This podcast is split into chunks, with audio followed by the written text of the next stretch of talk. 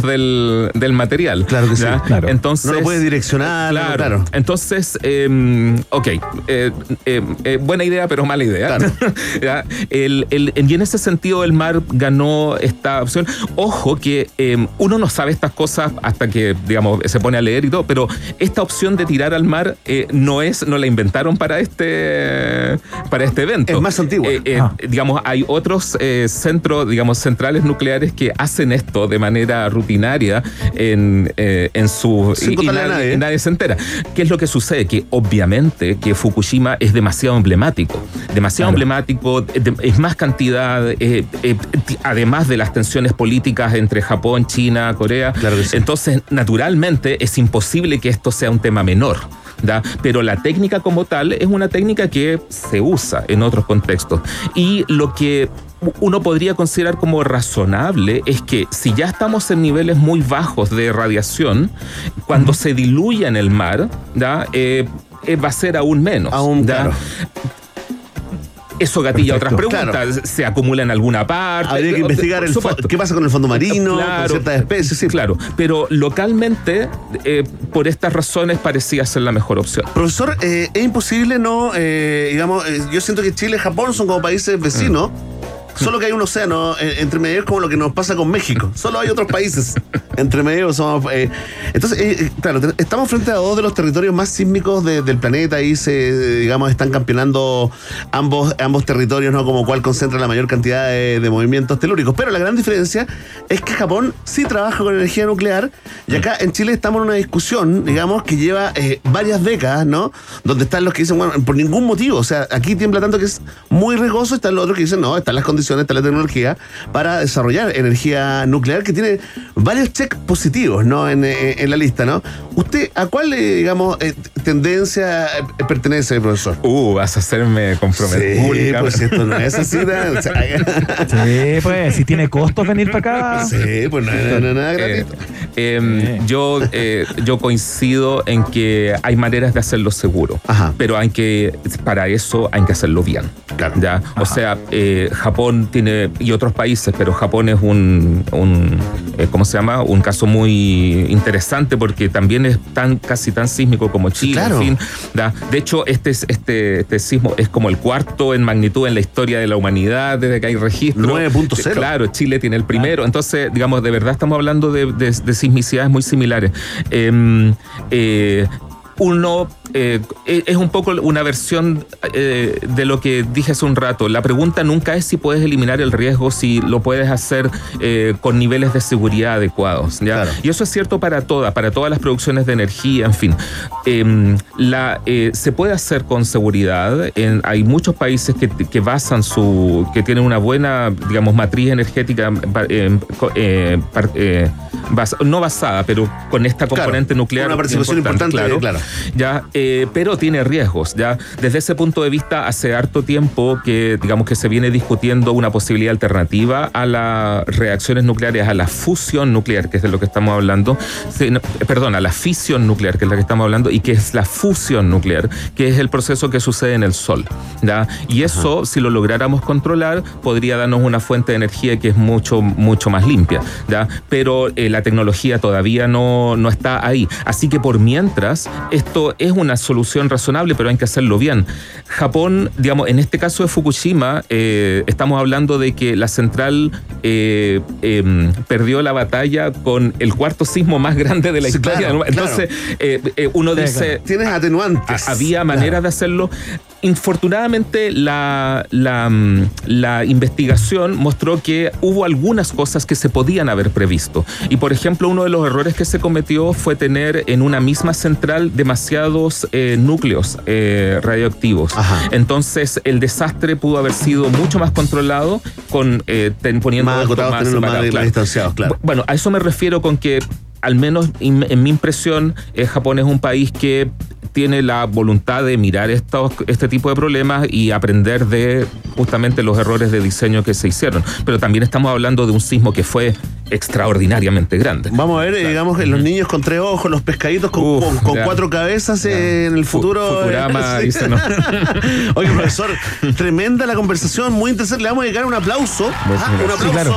sincero, por supuesto, porque nos vino acá, digamos, a, a ilustrar sobre lo que está pasando. con los- y deja abierto otro tema, ¿ah? a ver si lo invitamos otro día para que hablemos de energía nuclear y, las posibilidades para, para Chile y el mundo. Es, es tema en, en donde continente que uno pisa, es un tema de discusión, ¿no? Eh, con gusto. Ahora, como para aclarar la presentación, no sé si soy un experto en radiación porque no es mi campo de investigación, pero en física de plasmas hablamos de, de fusión nuclear. Entonces, Perfecto, ahí estamos.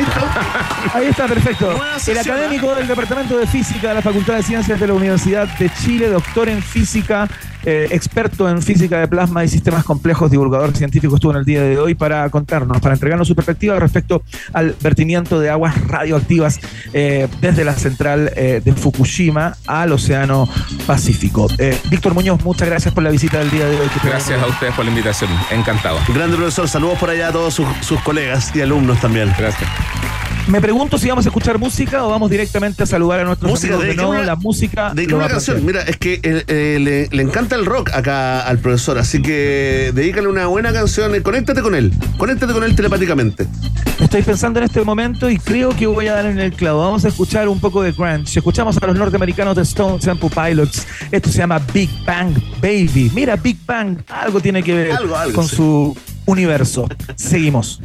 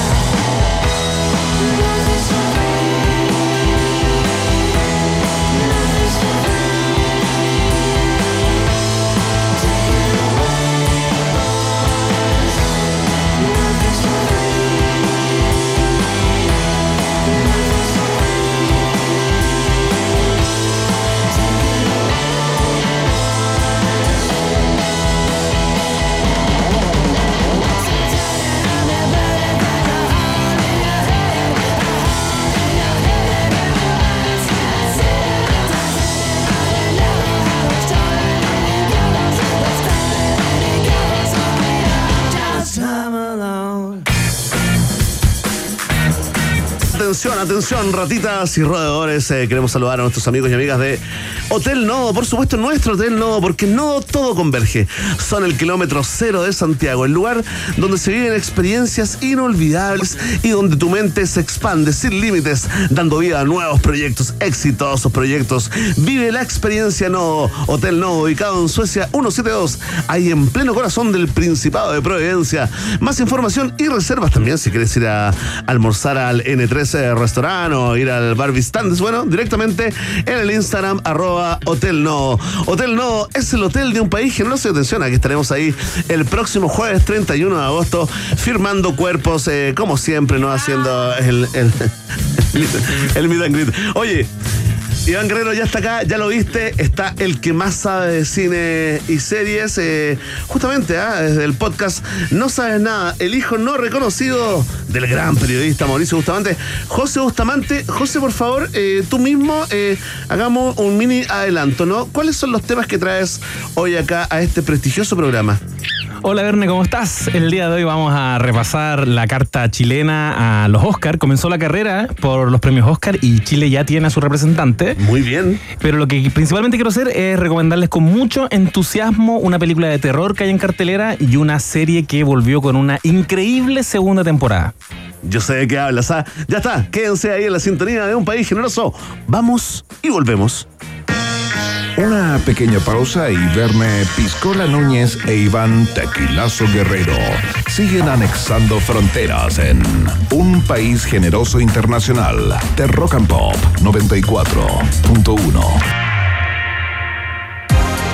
converge en Hotel Nodo. Es el kilómetro cero de Santiago, el lugar donde se viven experiencias inolvidables y tu mente se expande sin límites para crear nuevos proyectos.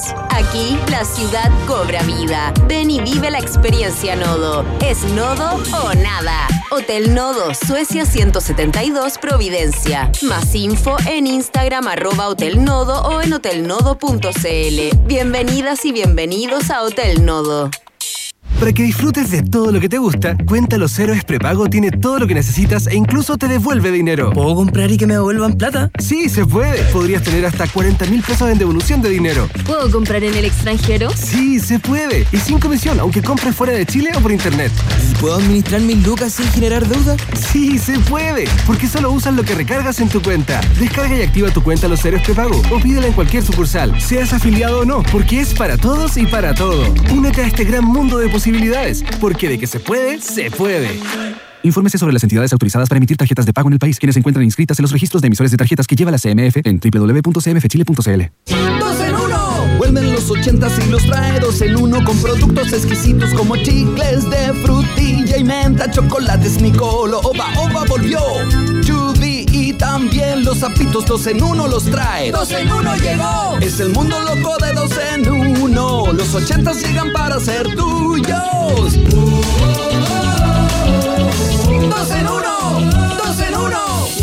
Prefiere alimentos con menos sellos de advertencia. Ministerio de Salud. Gobierno de Chile. Estamos de fiesta porque Alex Ambanter presenta su álbum El Diablo en el Cuerpo.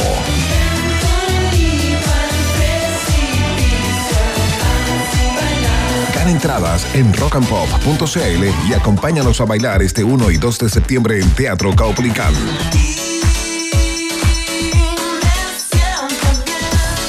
Quieres asegurar tu entrada, entonces ingresa a puntoticket.com. Rock and Pop, radio oficial de Alex Banter.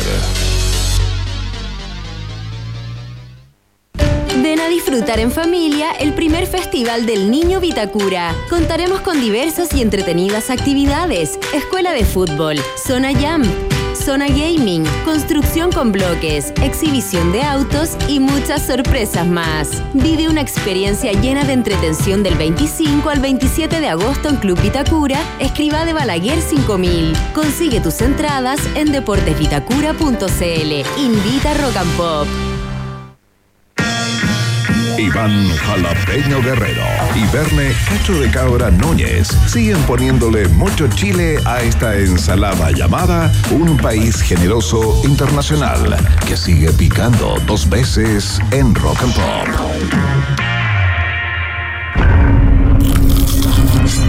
Si te gusta el sedentarismo aventura y las maratones en las que no necesitas levantarte de tu sillón. Este es tu lugar. Series, películas y documentales. Y uno que otro spoiler con José Bustamante en un país generoso. 94.1 Rock and Pop. Ahí está, señoras y señores, la mejor presentación de un columnista de películas y series es para José Bustamante, quien nos visita directamente desde el podcast eh, No Sabes Nada, especi- especializados en ambas materias, por supuesto, que viene con interesantísimas recomendaciones en el día de hoy y a explicarnos un proceso que no muchas personas entienden, cómo una película chilena logra instalarse en un festival de la relevancia de los Goya o de los premios Oscar. José Bustamante, ¿cómo estás, querido? Un abrazo muy grande a la distancia. Muy bien, amigos. ¿Cómo están? Muy bien, muy bien, José. Qué bueno. Feliz de estar porque aparte traes puro, puro filete de primer corte, absolutamente premium, Golden Beep, la columna del día de hoy. Ayer eh, anoche estuvimos con eh, Maite, Maite ¿Ah, sí? Acá, una, una conversación muy emocionante, muy emotiva sobre la, la memoria infinita. Hoy nos enteramos de que el estreno que rompe récords, eh, el documental más visto en su, en su estreno, y también nos enteramos de que va a competir por los Goya. Eh, querido José, ¿quién Así va es. por los Oscars? Los colonos eh, va por los Oscar. La Academia de Cine de Chile es quien es el, el organismo, la institución. ¿Quiénes son?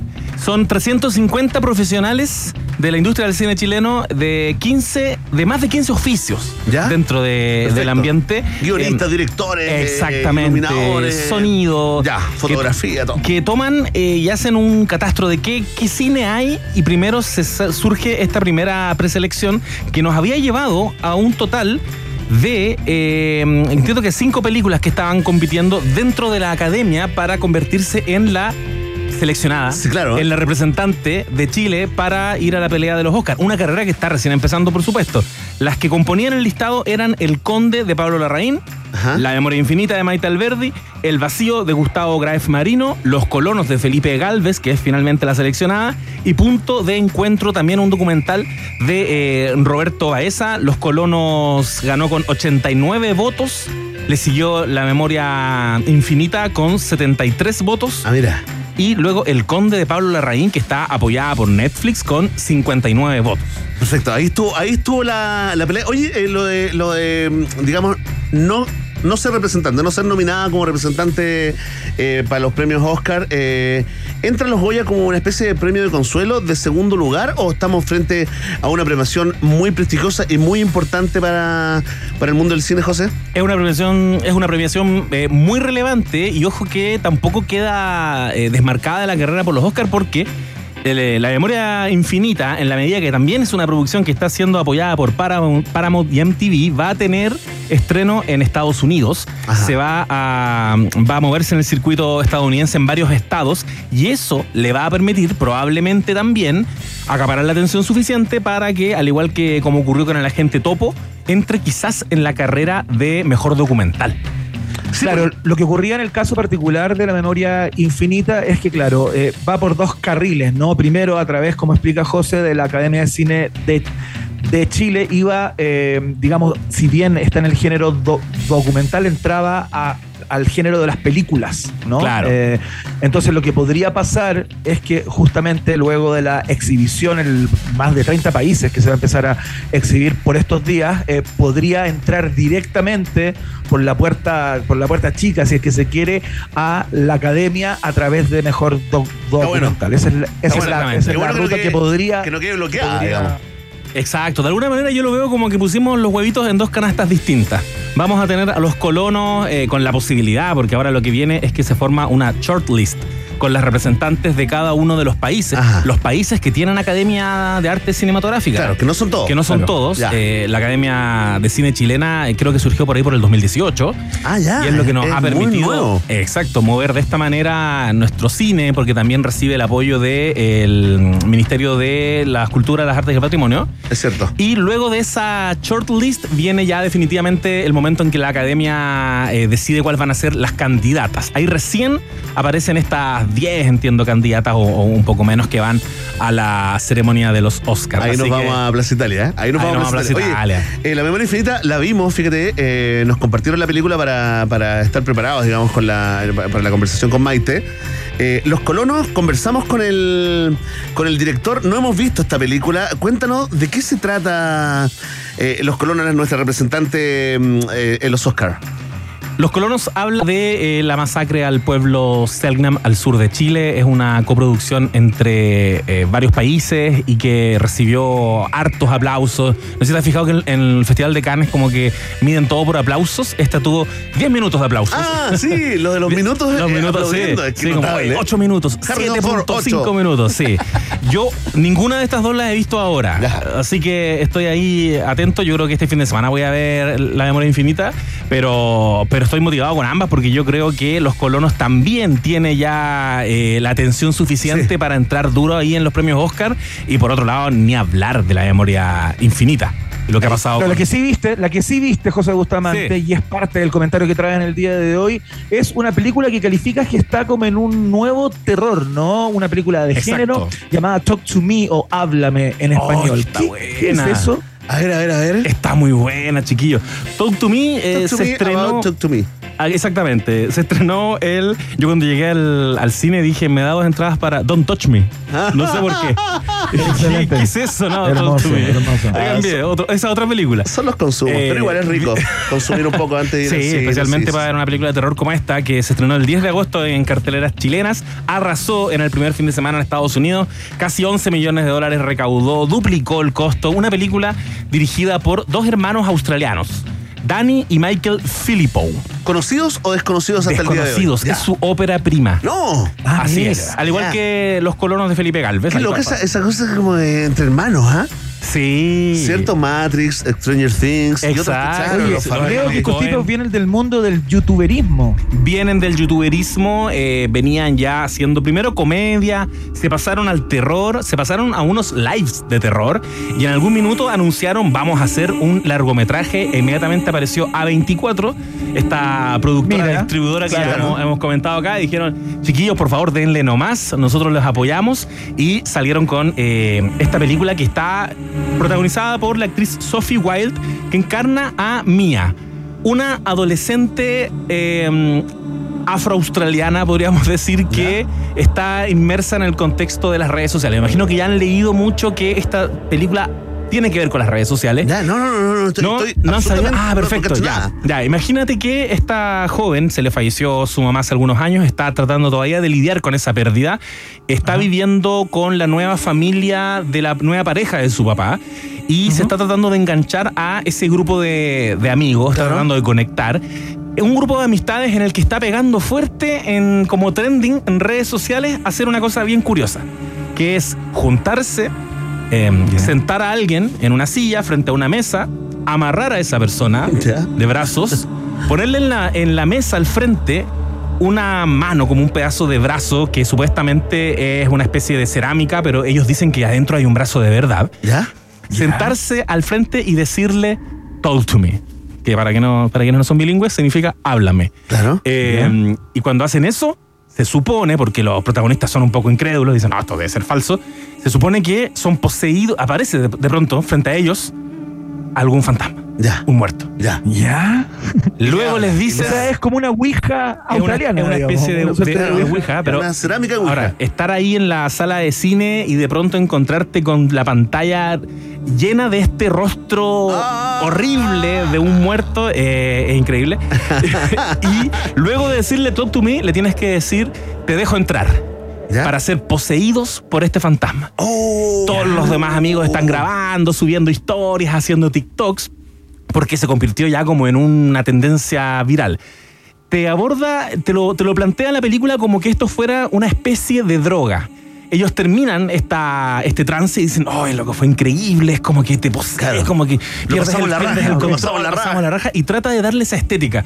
Una estética de qué estás dispuesto a hacer, qué estás dispuesto a hacerte a ti y hacerle también indirectamente a tus cercanos para encajar, para ser parte de la tendencia de redes sociales. ¿Hasta dónde puedes eh, hasta dónde está querer dispuesto. agradar? Exa- Oye, especialmente y cuando estas experiencias, perdón, en la Sí. película, en la ficción, digamos, estas experiencias luego se comparten, ¿no? A propósito de que es una red y es una moda Exacto. como un, como un viral, ¿no? Como una Y, suerte de y es viral. como un viral igual bien local. Esto, está, esto todo ocurre en un pueblo australiano y es como más de un colegio. Entonces se corre Ah, la voz entre los integrantes del colegio y después quieren ir otros jóvenes. Oye, también quiero participar de esto. Pero Ya, evidentemente perfecto. que cuando abusan de esto, abren Claro, un portal y ahí empieza la película de terror. Oye. Pero que, pero que está muy, muy buena. Dos cosas les quiero preguntar. Una a, a mi compadre Iván, eh, que es más cercano en edad a mí, digamos.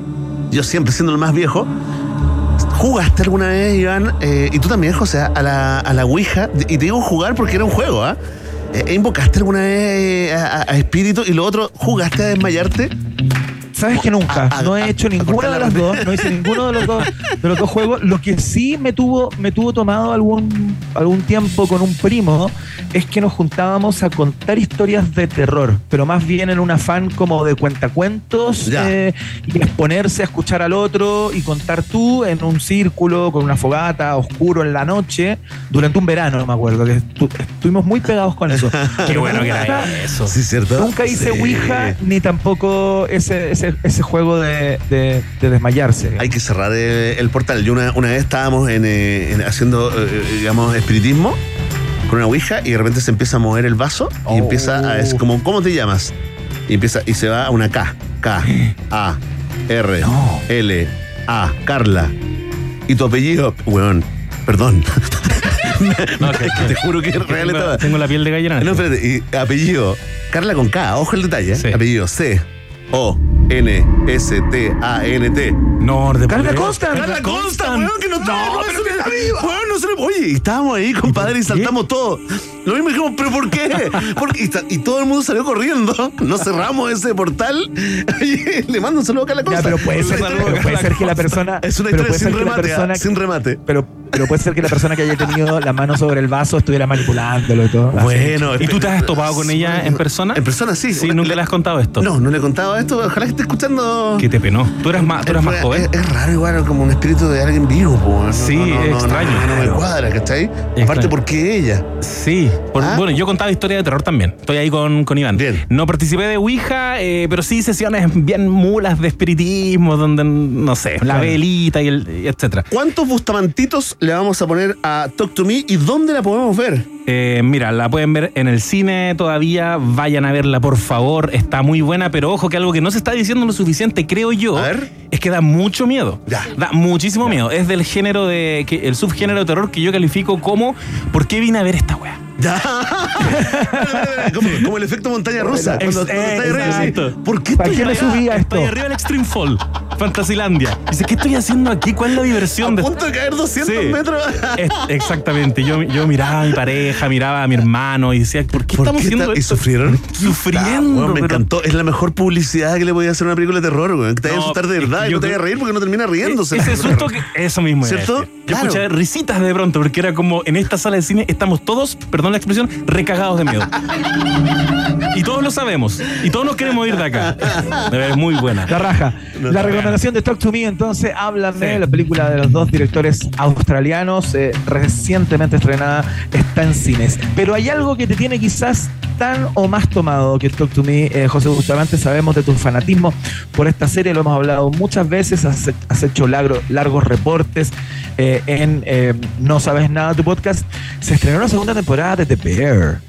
Se estrenó la segunda temporada de Bear. Perdón si vengo semanas dando la lata con esto, inventando no, no. formas de hablar de The Bear. José, está súper bueno porque la, la serie es. No es buena, es muy buena. Es Como muy decía el gran. Fernando Alarcona. Es muy buena. Quienes estén escuchando esto, mi mensaje es: esta es la mejor serie en emisión actualmente y estamos en plena huelga de actores y de guionistas, así que no sabemos si van a venir muchas buenas series. Claro. O sea, ya nuestras series favoritas están ahí paralizadas, no sabemos hasta cuándo. Así que aférrense a The Bear, que ya tiene dos temporadas en Star Plus, que se estrenó el 23 de agosto esta semana, la temporada 2. La pueden ver completita. Como decíamos, la historia de este chef que un día lleva la alta cocina, su carrera consagrada a el- la sanguchería de barrio de su familia y cómo ese choque cultural, esa tensión entre dos formas de hacer las cosas, va permitiendo que se forme algo, se forme una comunidad nueva entre este equipo de cocineros y que eh, termina la primera temporada uno de alguna manera entendiendo el título de la serie, por ejemplo. Ajá. Te vas a demorar Bien, mucho en entender bien, el título bien, de la buen serie. punto, buen punto. Y la temporada 2, ya sabiendo, estoy aquí esquivando los spoilers, Sí, sí, ya, sí. ya sabiendo eh, por qué se llama The Bear, te pone un norte mucho más claro hacia dónde entonces este equipo, que ya no tiene que comprenderse ni retroalimentarse, porque ellos ya son una familia. Ajá. Este chef protagonizado por Jeremy Allen White, eh, Carmine, Con mucha convicción, ¿ah? mucho aguante. mucho aguante, Cuero de chancho, mucha carne de perro. energía, Exactamente. Eh, ya sabemos que ellos conforman una nueva familia y de alguna manera lo que tiene que ocurrir ahora es llevar a esta familia adelante y cumplir el sueño de abrir este, este restaurante. Vamos conociendo las historias de cada uno de ellos en más profundidad. Y lo que está ocurriendo, y ya todos lo están diciendo, yo me voy a subir a eso, es que la temporada 2 está mejor que la primera. Es que está muy buena. ¿Puedo, Ah. puedo- la, la Sí. Rosario la viste? Oye, ya, ¿y la de dos no he visto nada? Oye, ¿cómo comienza el, cómo termina el capítulo 1? Bueno, el- el- nada, no, tranquila, tranquila. Oye, espérate, tengo do- una cosa que quiero decir es que los capítulos son cortitos y está Sí. bueno eso. Yo lo, lo valoro mucho, como quedar con eh, gusto a poco en vez de quedar así como con un leve guateo. Y lo otro, cuéntame del actor. Este actorazo, Actorazo. debiera ganarse todos los premios, o tres por lo menos. ¿De dónde viene, no? Yo, yo Sí. eh, como que, me- mira, no lo, no lo he googleado, no he hecho ningún esfuerzo, ¿no? Pero solo digo, qué bueno este gallo, ¿habrá hecho algo antes? ¿Será su debut? No es su debut. Jeremy Allen White se hizo conocido, como bien dice aquí Rosario, en Shameless. Ella, él, perdón, él, era un jovencito. Era uno de los cabros chicos de esta adaptación de una serie Ya, el- británica. Eso te iba a decir, no es la británica, No, es no la, la, la británica, adaptación gringa, la, la adaptación gringa y, y es de estos actores que un día uno los vio como un cabrito chico y de pronto aparecen así como unos, unos hombrones. No, no hubo nada entre Shameless, digo, eh, digamos, masivamente Nada conocido, significativo. entre Shameless y el oso. No, en- y, y lo que está pasando es que en general el elenco era de actores y actrices que no tenían una carrera tan consagrada y les Claro. fue tan bien a la primera temporada que ahora están haciendo una demostración de poder y de calidad entregamos de pildoritas, así, apariciones de actores y actrices invitados, pero de talla de Oscar. Oye, sí, está bueno. Es una cuestión- Sí, voy, ¿cómo voy se a decir eso? que está. Los cameos. Los cameos. Solo voy a decir uno que ya se sabe porque todo el mundo lo puso en redes sociales: Bob Odenkirk, Saul Goodman. Listo. De Better Call Saul y de Breaking Bad aparece en esta segunda temporada y así muchísimos más. Es una serie que tiene un tremendo corazón y que, mm, y que, hay, que hay que verla. Yo de verdad creo que esta es la. Mira, es bien intensa, es bien intensa, eh, pero yo me la juego eh, por, por una maratón. Sí. Me la juego también por la experiencia de verla de una si pueden, este fin de semana. Y de hecho es más intensa en la primera temporada. La segunda temporada de alguna manera bajó un poquito el ritmo por lo que te decía. Ya no está esta carrera contra el tiempo por tratar de eh, convertir a este grupo de cocineros en algo distinto. Ahora ellos están ya más calmados, destruyendo lo que había para construir algo nuevo y formar una nueva comunidad. Bien. Sí. Oye, ¿cómo, cómo surfeaste por el spoiler? ah? ¡Qué Sí, maestro! Destruir algo. Una algo. serpiente cinéfila. Una serpiente El cinéfila. serpiente- la serpiente de los spoilers, así me pueden decir. Tremendo, Bustamante. José Bustamante, señoras y señores, eh, desplegando su columna clásica de día viernes acá. Eh, gracias. José, te queremos dar las gracias. Es muy interesante, particularmente las, rec- las recomendaciones de Talk to Me para ir a verla al cine y, por supuesto, conectarse con la segunda temporada de The Bear. Eso. Te mandamos un abrazo muy grande y que tengas un fin de semana increíble. Saludos por la casa. Un abrazo, amigos. Grande. Oye, ¿qué te gusta más, Harry Style o Bjork? Harry Style. Listo, queda ahí. Depende de ti, Ivana. Escuchamos a Bjork a esta hora de la tarde. Esto se llama Big Time Sensuality. Estás en la 94.1 www Rock and Pop CL. Te quiero, José.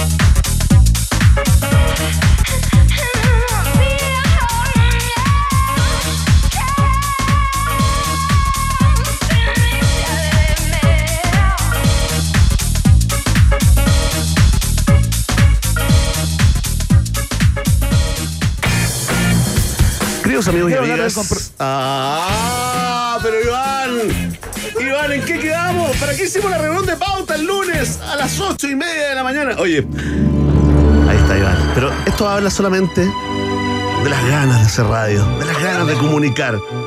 Esa vocación que llevamos dentro, sí.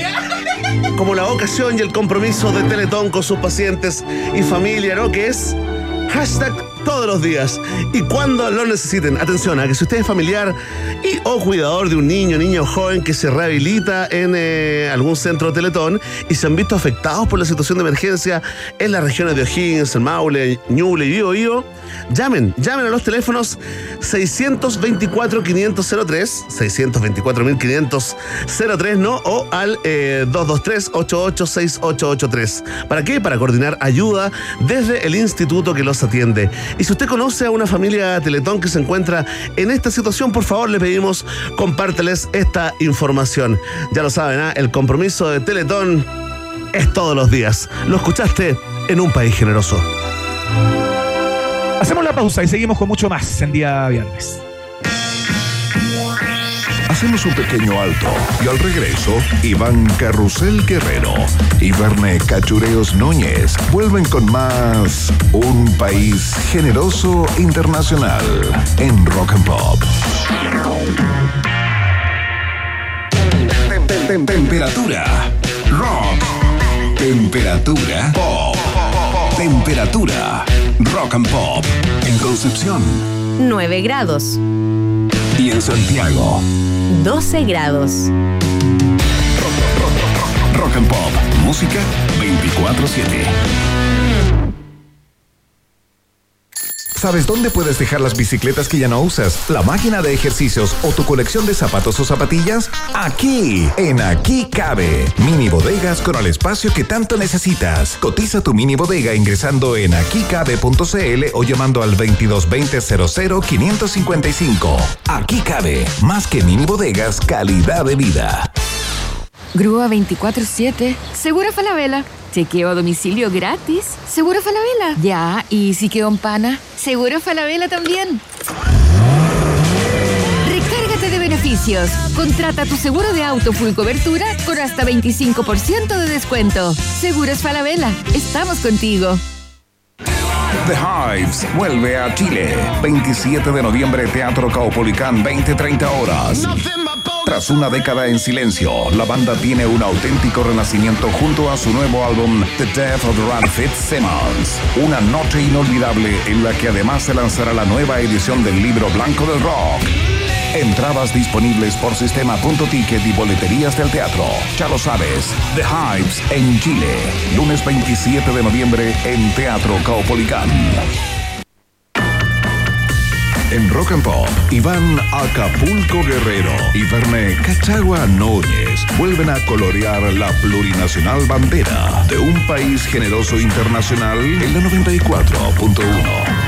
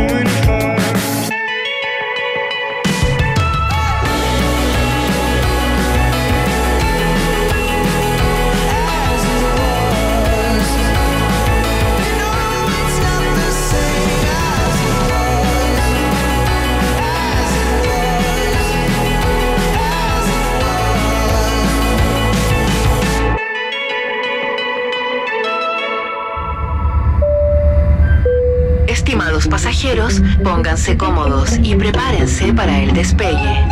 Llegó el momento de subirte al DeLorean de la 94.1 y viajar por la historia de nuestra cultura pop.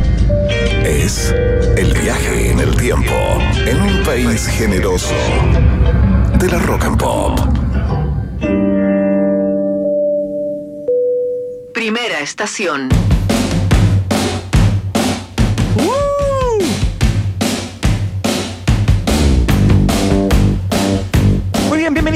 Bienvenidas a este viaje en el tiempo. Vamos a ir bien rápido en el día de hoy, más o menos en el tempo de la primera canción, de esta primera estación, ¿no? Eh, porque en el año 1979 la canción My Sharona de la banda The Knack llega al número uno del Billboard y como somos amantes de los One Hit Wonders en este programa partimos con esto por supuesto.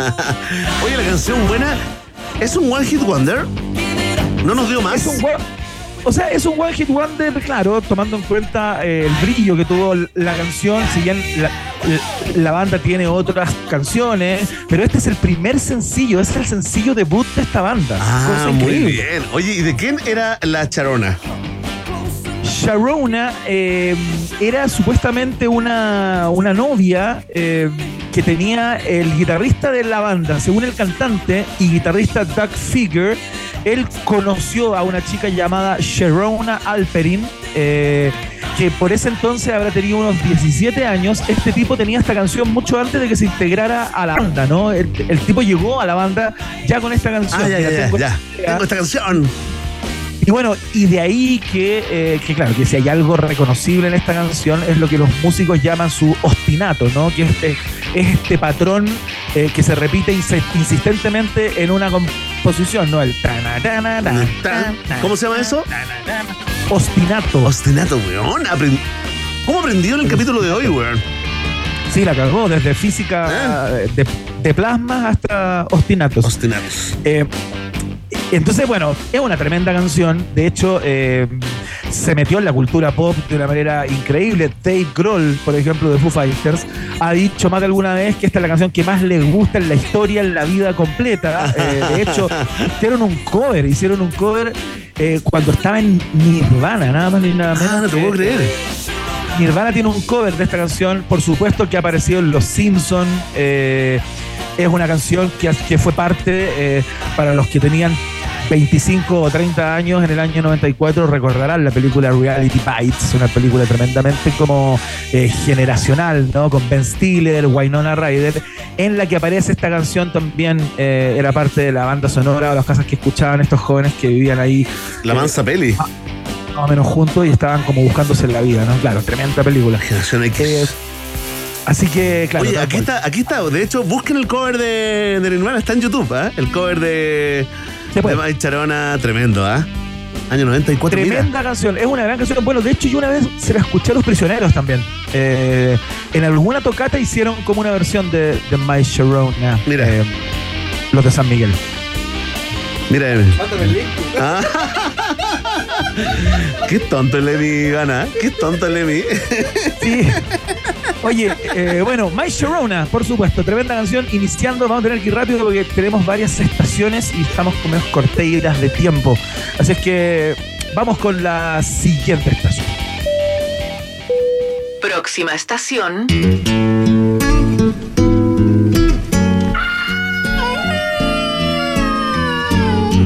Momento triste, terrible, ¿no? Eh, a propósito del tema y lo, lo que motivó esta canción.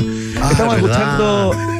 Sí, pues estamos escuchando Tears in Heaven, la canción de Eric Clapton, pero no la estamos escuchando en cualquier versión, sino la estamos escuchando en la versión del MTV Unplugged, que grabó en el año 1992, porque un día como hoy apareció este, su sexto disco en vivo, el Unplugged, que tuvo varias gracias para, para Eric Clapton. Eh, esta canción, por ejemplo, Tears in Heaven, la había compuesto el año ante- anterior, el año 1991, y la había tocado un público bastante poco. Era una canción que no teníamos hasta ese momento, hasta este unplugged no había tenido tanto, tanto brillo y su historia, eh, todo el drama que la, que la motiva, digamos, eh, no era tan conocido de manera masiva, ¿no? Eh, cuando aparece esta canción como parte del, del MTV Unplugged, claro, eh, se conoce la historia que se le había compuesto a su hijo que murió trágicamente luego de caer de un piso no sé cuánto en un rascacielos en Manhattan, digamos. Sí, qué pena. ¿eh? Una historia horrible. Impresionante. Eh, pero bueno, el caso es que este disco fue muy importante para la carrera de Eric Clapton, quien en ese momento venía como medio en baja, ¿cachai? Eh, había pasado poco con Eric Clapton, se estaba presentando poco en vivo, no estaba generando mucho material nuevo. Era un eh, tipo admirado por los mejores, ¿ah? Tenía como, Bueno, sí, contaba con la admiración de sus padres, todos lo querían tener así como una especie de cameo, ¿no? De colaboraciones Sí, claro. con él, pero efectivamente tiene razón. Eric Clapton vuelve de algún lugar eh, oscuro y lejano con este, con este álbum.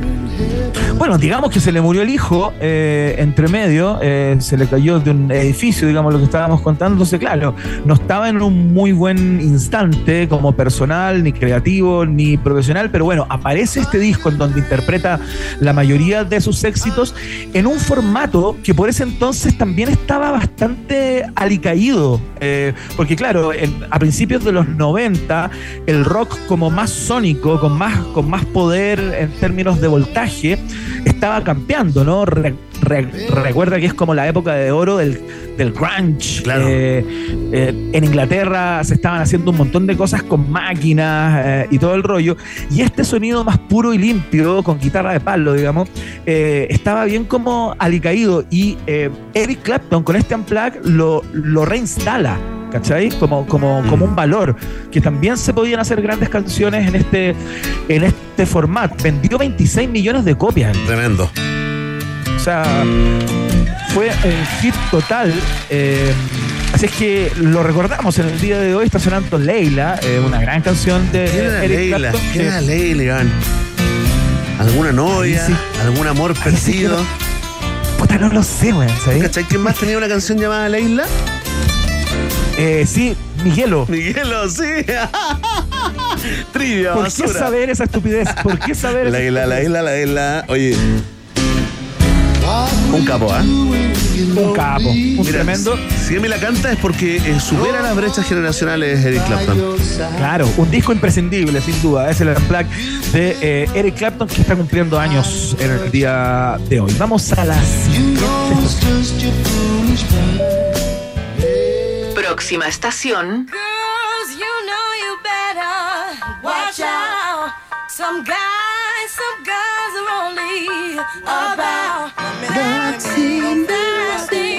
Señoras y señores, en el año 1998 sale un disco que ha sido eh, consignado eh, por muchos especialistas en el género del hip hop como uno de los mejores de la historia del rap, el soul eh, y el hip hop. Nada más ni nada menos. Y es el disco debut de la gran Lauryn Hill como solista, ¿no? La vocalista de The Fugees, que este año, el 98, sacó The Miseducation of Lauryn Hill, eh, que batió absolutamente todos los récords. De hecho, eh, le valió un año, que ya me voy a acordar cuál es, en la cuadragésima primera edición de los Grammy, obtuvo 10 nominaciones y ganó 5 premios, eh, lo que convirtió a Hill en la primera mujer en que le llegaran tantas nominaciones y premios en una sola noche. Claro, claro. Oye, a mí me voló la cabeza en su momento y fui víctima también de todo lo que vas a contar seguramente en un rato más del cambio que provoca todo este éxito en la cabecita de, de Lauryn Hill y caí y la fui a ver cuando salió a tocar como canciones cristianas con una, con una guitarrita de palo también. Después que pasó por la cárcel, ¿no? Sí, no, no, no cantó ninguna de estas. Pensamos todo un grupo de fanáticos que se iba a mandar al menos unas 5 del Miss Education. No corrió así, ¿eh? ¿Volverá Lauryn Hill? Gran pregunta, ¿eh?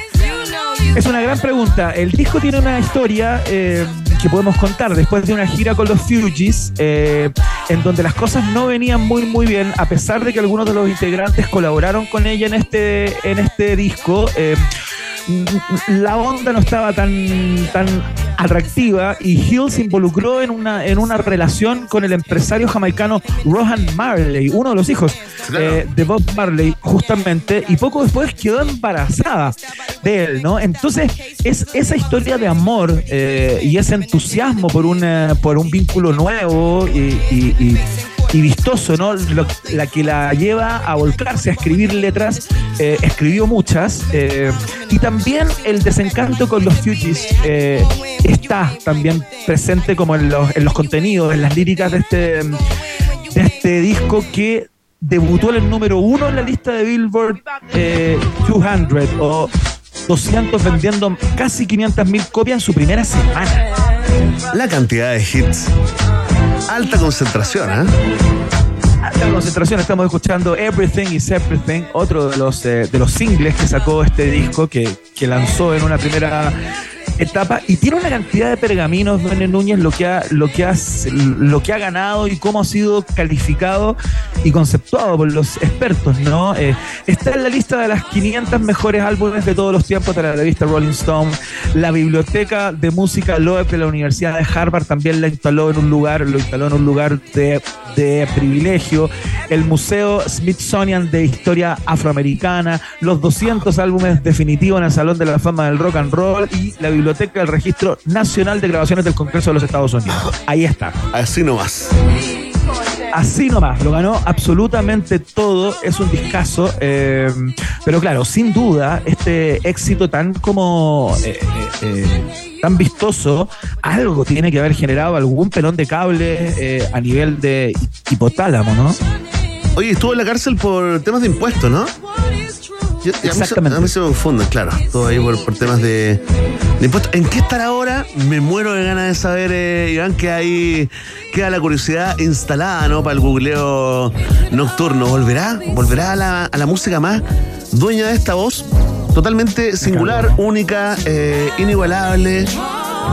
Aparte, un disco que mezcló un montón, un montón de géneros, Berné. O sea, es un disco que, eh, que fue como calificado como neo soul a propósito de la mezcla del RB con algunas cosas del, re- del reggae o del reggae. También, bueno, está el, está el hip hop. Entonces, es un disco de, de mucha complejidad en su, en su construcción. Al igual que el disco eh, que apareció en este lado del mundo eh, un año antes del Miss Education. Atención que esta es una super efeméride para nuestro país. Mire. Próxima estación. Cuando el juego se hace verdadero, cuando el juego se hace verdadero, el juego, el juego, cuando el juego Sí, se pues. hace verdadero. Bienvenido al laberinto eterno. Justo un año antes, en el año 1997, apareció esta, esta obra absolutamente interesantísima para ese minuto de nuestro país, el disco Ser Humano de Tiro de Gracia, eh, que se publicó en el año 97 bajo la discográfica EMI en ese momento. Eh, y era un disco eh, muy particular porque no solo participó en él gente ligada históricamente al mundo del hip hop, sino que juntó a una cantidad de productores, ingenieros eh, y personas que giraron ahí en los estudios Constantinopla, que era el estudio de Carlos Cabeza, en donde se grabó este disco en el año 97, que, que contribuyeron también con sus voces, con sus instrumentos, a convertir este disco en un en una suerte eh, de pastiche, en el buen sentido de la palabra, en donde se mezcló lo mejor y lo más propio del rap convencional, como los scratch, los samplers, los loops, etcétera, con el jazz, el blues, el rhythm and blues eh, y una cantidad de instrumentos que hasta ese momento en el rap criollo no habían entrado, ¿cachai?